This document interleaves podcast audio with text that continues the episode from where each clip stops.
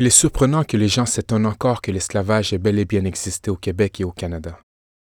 Contrairement à ce que bien des historiens ont relayé à travers les époques, la vallée du Saint-Laurent n'a pas échappé à cette pratique qui accompagna la colonisation européenne partout dans les Amériques.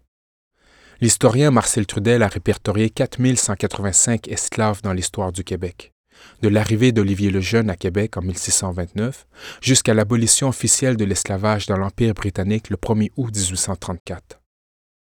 Toutefois, ce nombre n'est pas exact.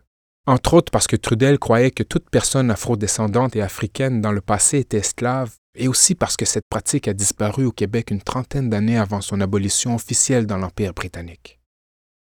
Une autre raison de cette inexactitude provient du fait qu'il est difficile de suivre les traces des personnes asservies dans les archives. Ainsi, ce nombre de 4185 sert surtout à visualiser cette présence dans le contexte d'un monde atlantique ayant absorbé entre 12 et 13 millions d'âmes africaines en près de 400 ans. L'esclavage au Québec était de nature domestique, comparé à l'esclavage économique de plantation que l'on retrouve, par exemple, au sud des États-Unis, au Brésil ou dans les Antilles. La raison qui explique cette différence n'est pas une quelconque supériorité morale, mais bien le climat.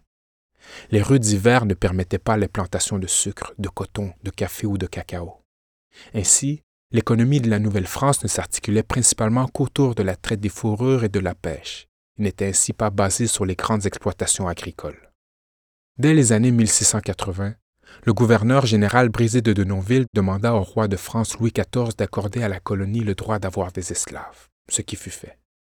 Toutefois, les circonstances politiques de l'époque, la distance et le climat ont fait qu'aucun bateau négrier n'a déversé sa cargaison dans la vallée du Saint-Laurent directement. Les résidents purent tout de même acquérir des esclaves noirs en les achetant sur place ou en les commandant dans les treize colonies, en Louisiane et dans les Antilles. Plusieurs d'entre eux arrivèrent dans la deuxième moitié du 18e siècle avec les loyalistes quittant la République naissante que devinrent les États-Unis. Des 4185 esclaves répertoriés, le tiers étaient des esclaves noirs, soit 1443, et le deux tiers des esclaves autochtones ou 2683 personnes. Ces membres des Premières Nations étaient appelés Pani. Une grande partie d'entre eux venaient de la région des Grands Lacs, de ce qui constitue aujourd'hui le Midwest américain. Quelle que fût la nation d'un esclave autochtone, il était généralement désigné en tant que Pani. Ce mot était une corruption du terme Pawnee, une nation auprès de laquelle des esclaves avaient été capturés ou achetés à une certaine époque.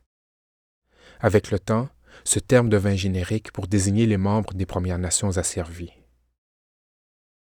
Il n'y avait pas de marché dédié à la vente d'esclaves au Québec, mais n'empêche que plusieurs esclaves furent vendus au marché ou à l'encan.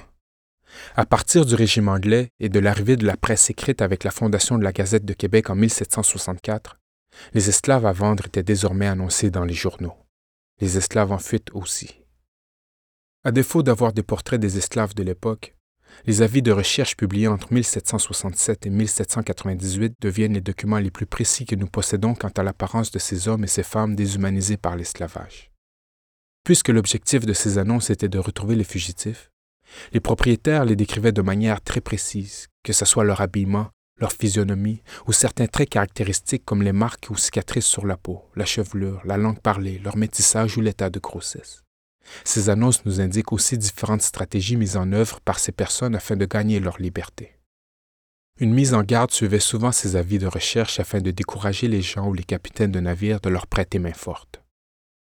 Cette exposition nous permet de visualiser des personnes afrodescendantes et africaines vivant au Québec dans la deuxième moitié du 18e siècle à partir de leurs descriptions précises. Elle a pour objectif de redonner une dimension humaine à des gens qui ont été traités comme des biens meubles en étant vendus, achetés, donnés, légués, loués ou échangés. Contrairement au reste des Amériques où la population esclave était beaucoup plus nombreuse, la résistance à cette pratique au Québec ne pouvait que s'articuler autour de la fuite. Il n'y avait pas assez de gens afin de fomenter des rébellions armées comme ce fut le cas partout ailleurs sur le continent.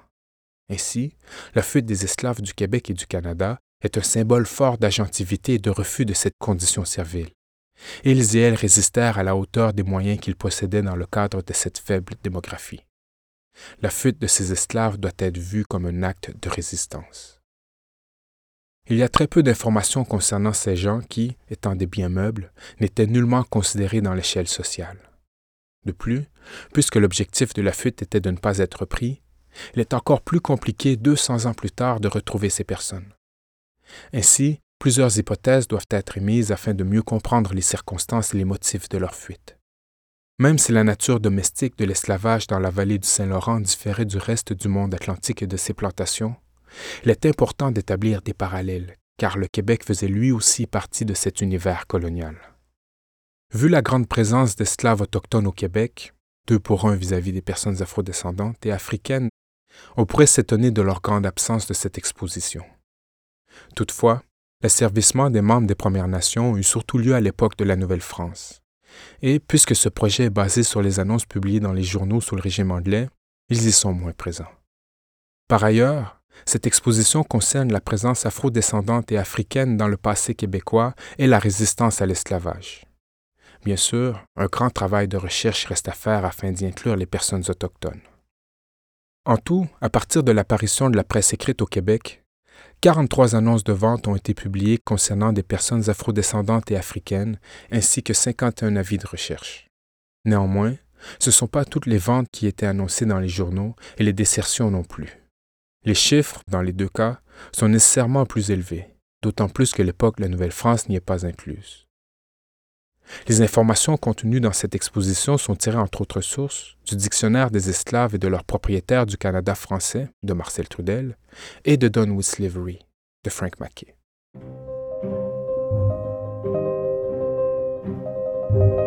Je m'appelle Webster et je suis le commissaire de l'exposition Fugitif. Ces capsules audio sont une production de la Commission des droits de la personne et des droits de la jeunesse. Idée originale et texte de moi-même. Conception sonore par Magneto.